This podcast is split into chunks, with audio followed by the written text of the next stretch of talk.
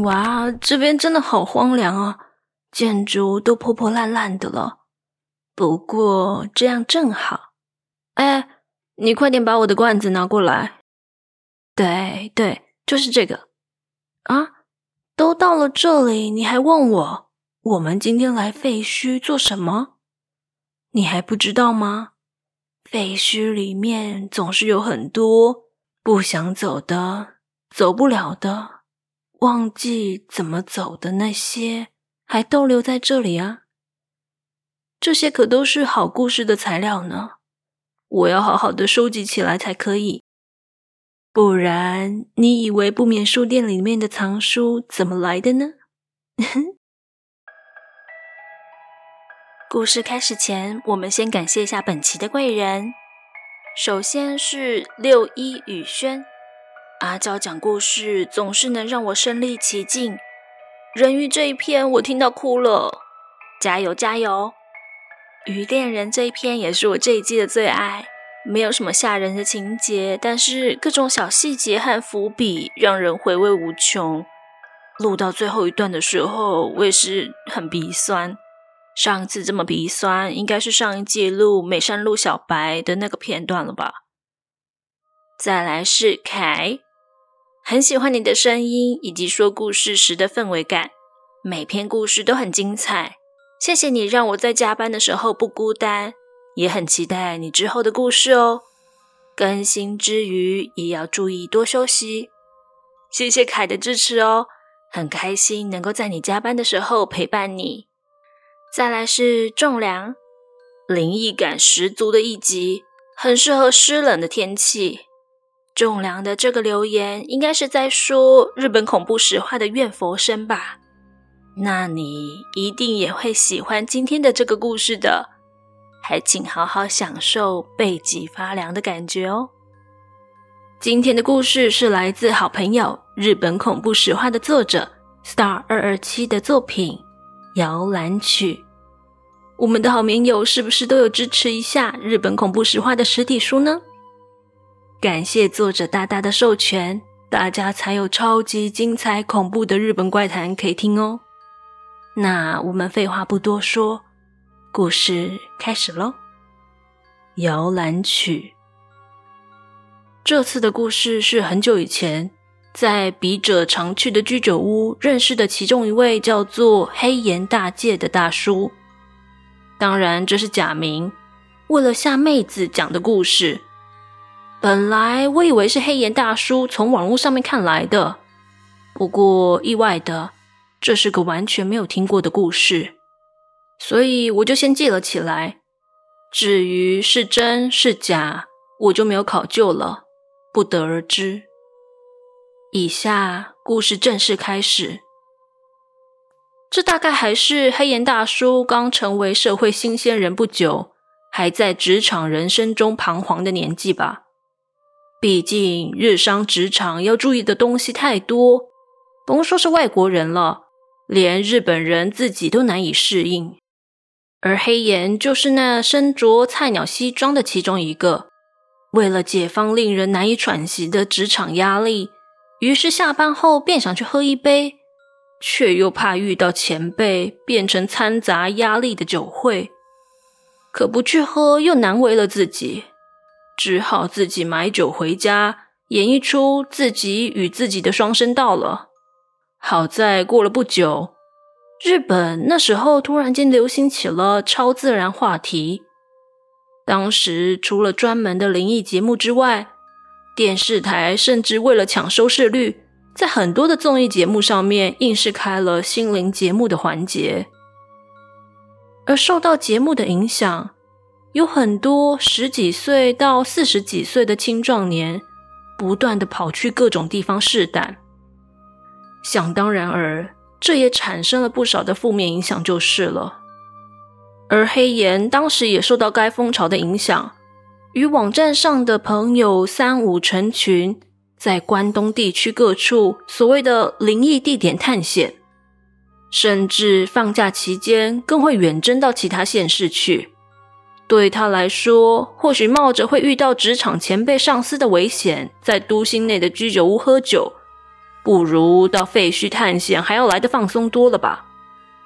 就在某次，黑岩与他三名愉快的伙伴们窝在公园讨论接下来要去什么地方时，伙伴中其中一位 A 桑就提议道：“哎，听说某县郊外有一个废弃旅馆，哎，虽然说齁是废弃啦，但是听说装潢啊，还有一些家具什么的都很新。”除了没水没电之外，看起来其实就跟营业中没有什么两样。哎，要不我们就干脆去那里住一晚吧？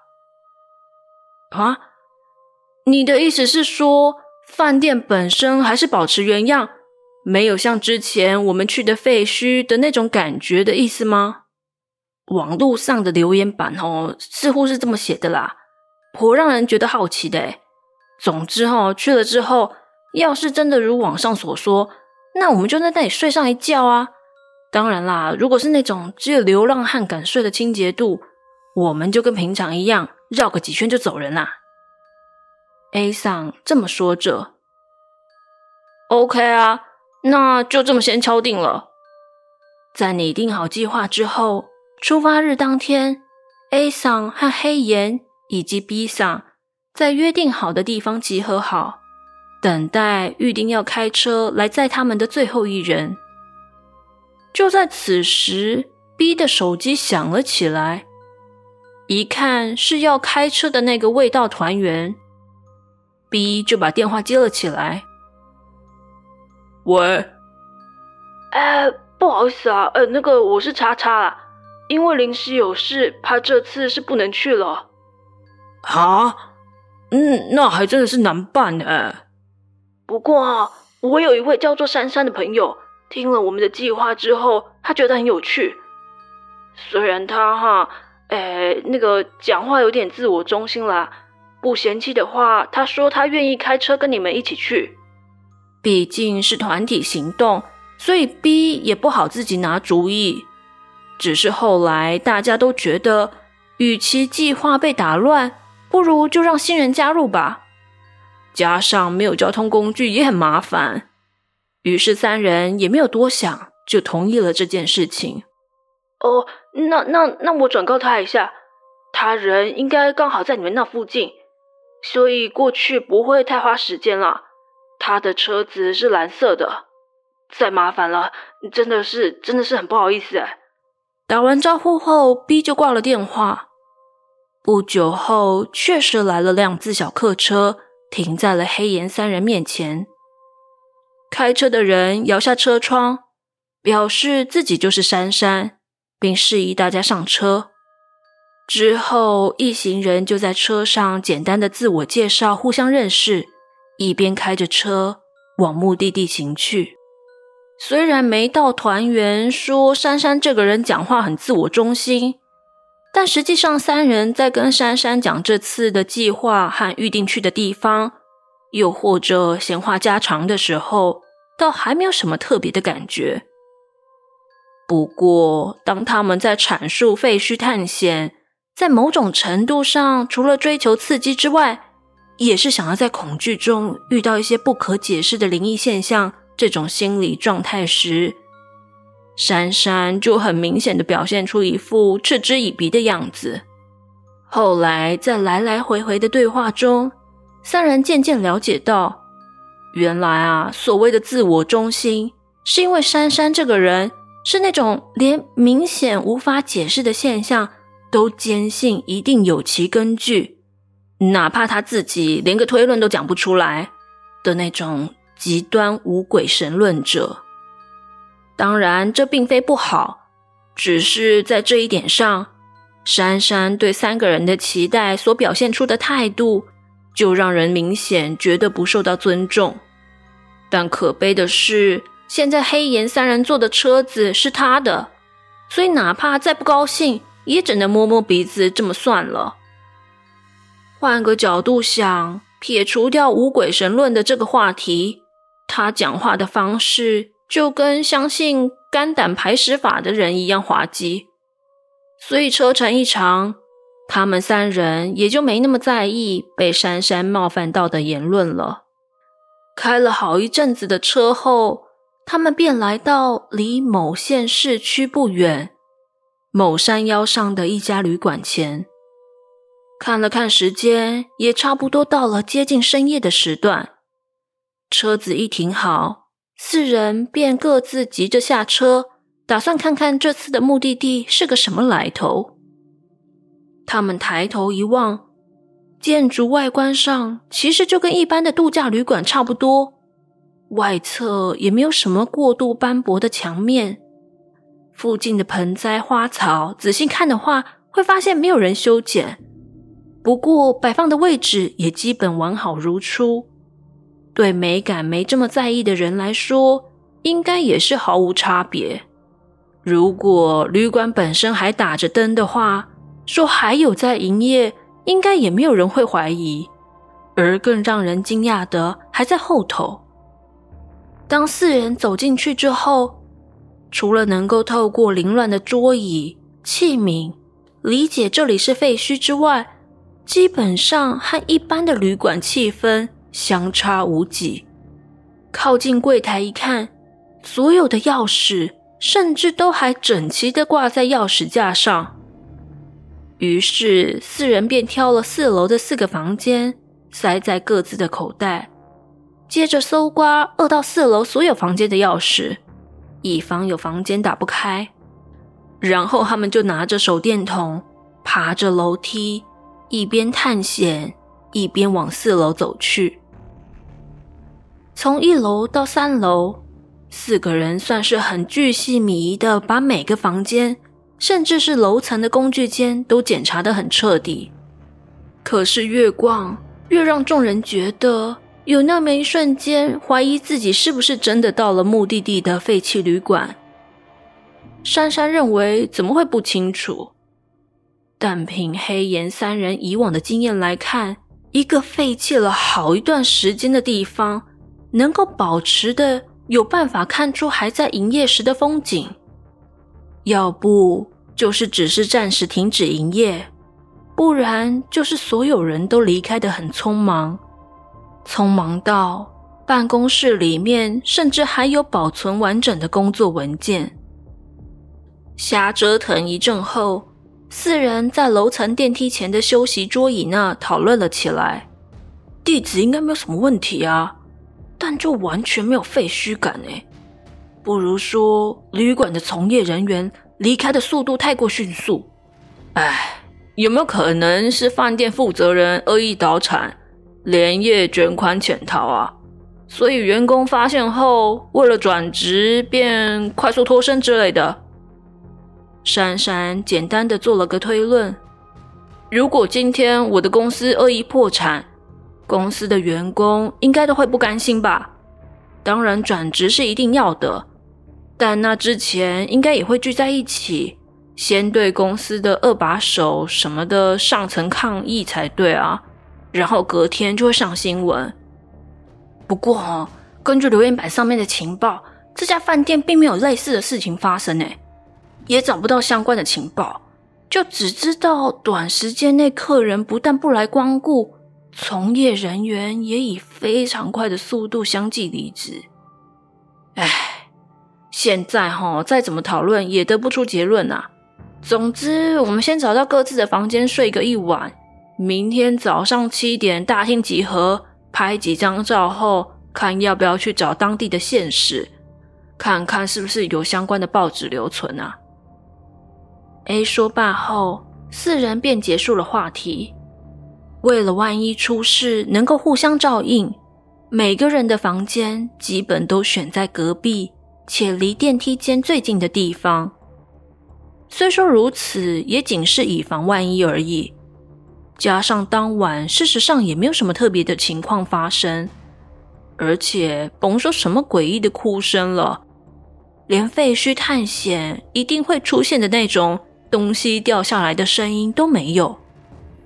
于是每个人就抱持着轻松的心情，各自进房休息了。当黑岩进房躺下，闭目养神了一段时间，突然，明显的从房外不远处传来了很轻微的“叮”的声音。这突如其来的声音根本想都不用想，白痴也知道是电梯门在某个楼层打开的声音。不对啊，这地方早就断水断电了吧？毕竟有电梯，谁要走楼梯，是吧？因为现实和理智开始产生了矛盾，于是黑岩便传讯息给其他人，询问是否有听到类似电梯开门的声音。不久，A 和 B 很快就回了讯息，表示也有听到。唯独珊珊除了有之外，还要酸说可能是附近哪里有玻璃制品。刚好被夜行性动物撞到，才会有类似叮的声音。确实也有可能啦，但不应该只会响一声而已啊。黑岩刚这么想完，房外不远处又传来了叮的一声。明显的，这次电梯在他们四人所在的楼层开了。睡吧，睡吧。乖乖睡。乖乖睡房外的走廊由远而近，传来了一道女子唱着摇篮曲的歌声。虽然黑岩心里很害怕，但同时也暗暗得意，认为珊珊这下应该踢到铁板了吧？哪个正常人他妈会三更半夜跑来废弃旅馆唱摇篮曲？再说电力的部分，四人早在一开始就有去机房测试过是否能通电。答案当然是否定的，而外面那个女人明显是搭着电梯，不知道从哪个楼层跑来的。哼，再给林贝解释啊！正当黑岩惧怕和暗爽的情绪交织在一起，跌宕起伏的时候，伴随着咔嚓一声，听起来像是房门被打开的声音。正当黑岩还在疑惑时，马上就传来了珊珊在那边怒吼说：“那是哪个白痴在这里唱什么破烂歌啊？”接着间隔了一段时间之后，又砰的一声，感觉像是恼羞一样的，珊珊把门大力的甩上了。正当黑岩想着要怎么办的时候，手机传来了 A 的讯息。内容大概是要逼和黑岩切勿轻举妄动。收到指示的黑岩也没再多想，于是只好在房内静静的等待早晨的到来。不知道什么时候睡着的，当黑岩起床时，外面的天色还有一点阴暗。看了一下时间，差不多在六点半前后。收拾了一下东西后，黑岩便先往大厅移动。坐在沙发上，刚点了根早晨烟不久，就看到 A 和 B 也陆续的从楼梯间出现。三个人互相打了声招呼后，便开始就昨晚的事情讨论了起来。只不过，就如同昨晚四人在楼层电梯前的休息区得到的结果，在各种资料不齐全的情况下。只针对废墟本身的状况来评估，根本没有办法得到什么像样的结论。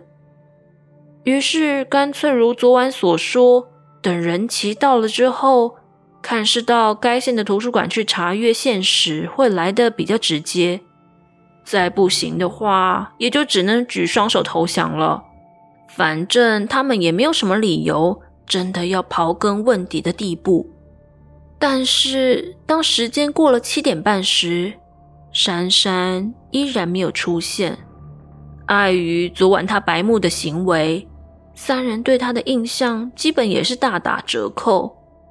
加上还迟到睡过头，就更让人觉得无法理解这个人脑中是不是有常识这个概念。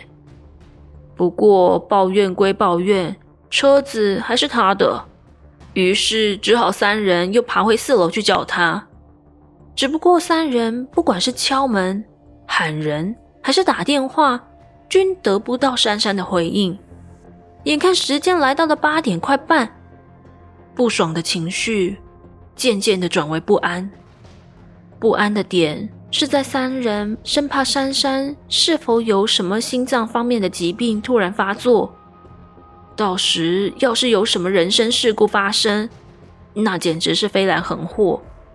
于是 A 便当机立断，直接手机抄起来报警。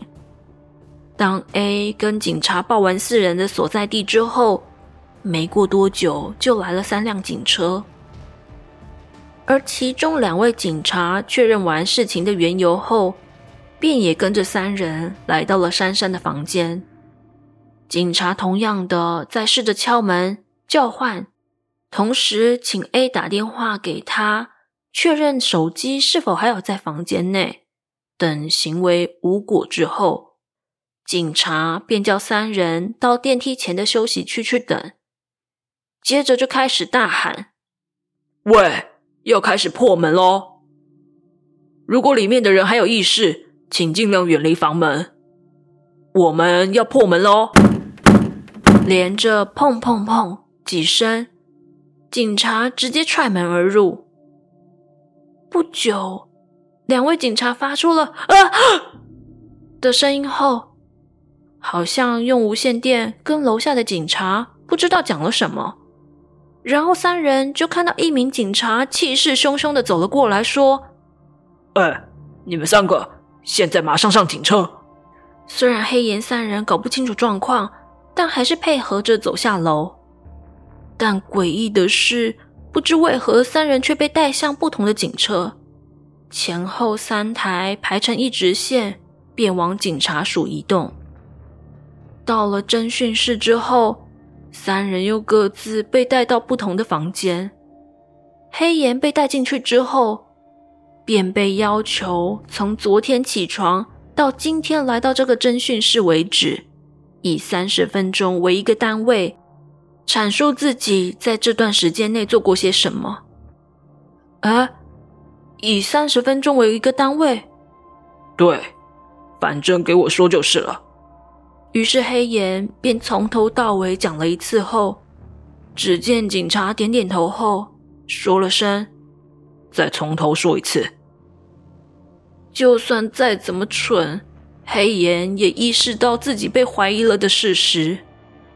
想到被逮捕后，警察有四十八小时的拘束时效，心里又登时凉了一截。但当下他也拿警察没皮条。只好硬着头皮继续重复自己说过的话。不知道过了多久，黑岩也不断的在走神。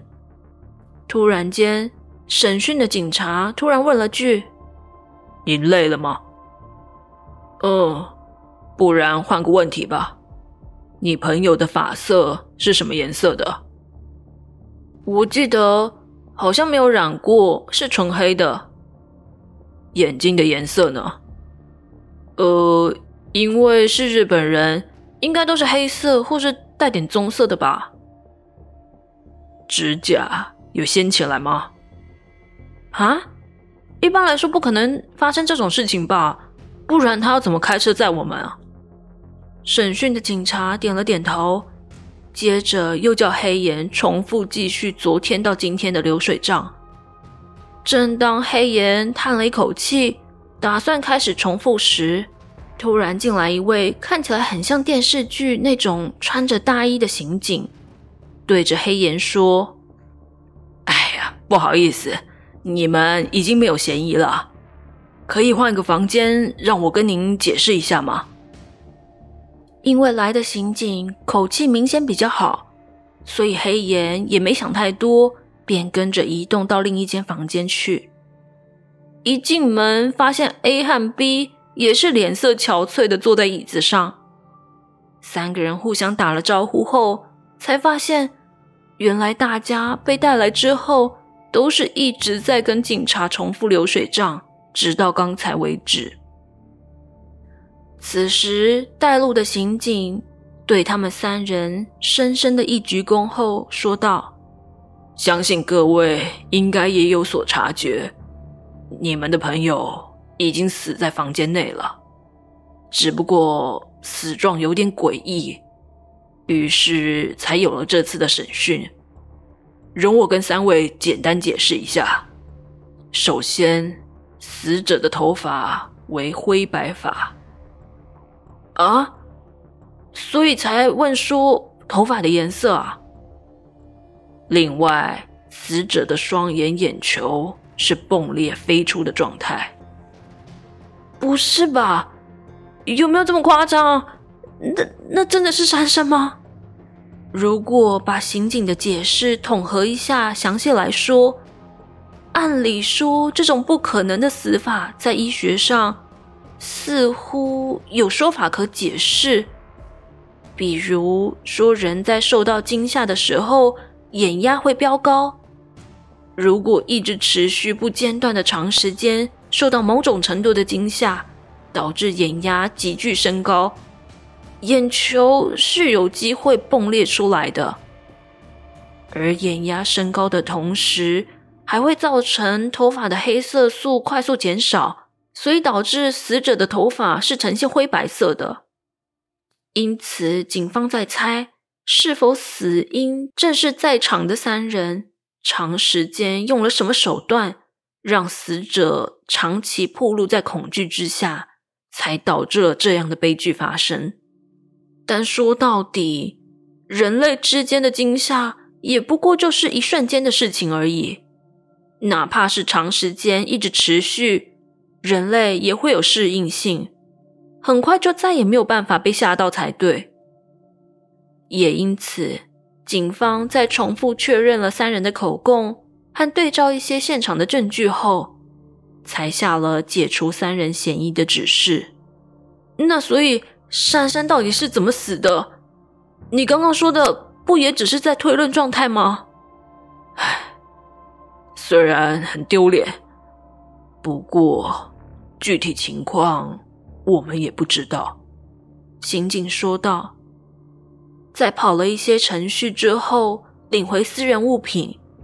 正当三人准备离开警察署前，黑岩突然回头问了来送行的刑警说：“那个头发和眼睛的事情，姑且算是清楚了。但是我被问说，死者的指甲有没有掀起来？”这又是为什么？那是因为死者为了死命的盖住两耳耳朵，把耳朵周边的皮肤抓得血肉模糊，导致指甲最后整个都被掀开了。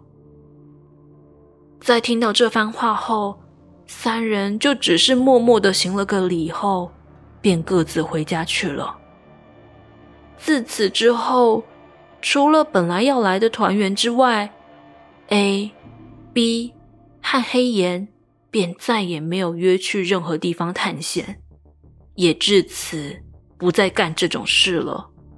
至于珊珊的死，是否与那天晚上听到的那道唱着摇篮曲的女人的歌声有关，应该也就不得而知了。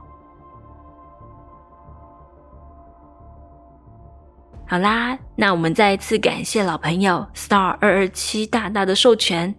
这篇故事我真的是边录边起冷战，很久没有故事让我这么胆寒喽。那我们就继续期待之后的日本恐怖实话吧。我们下期见，拜拜。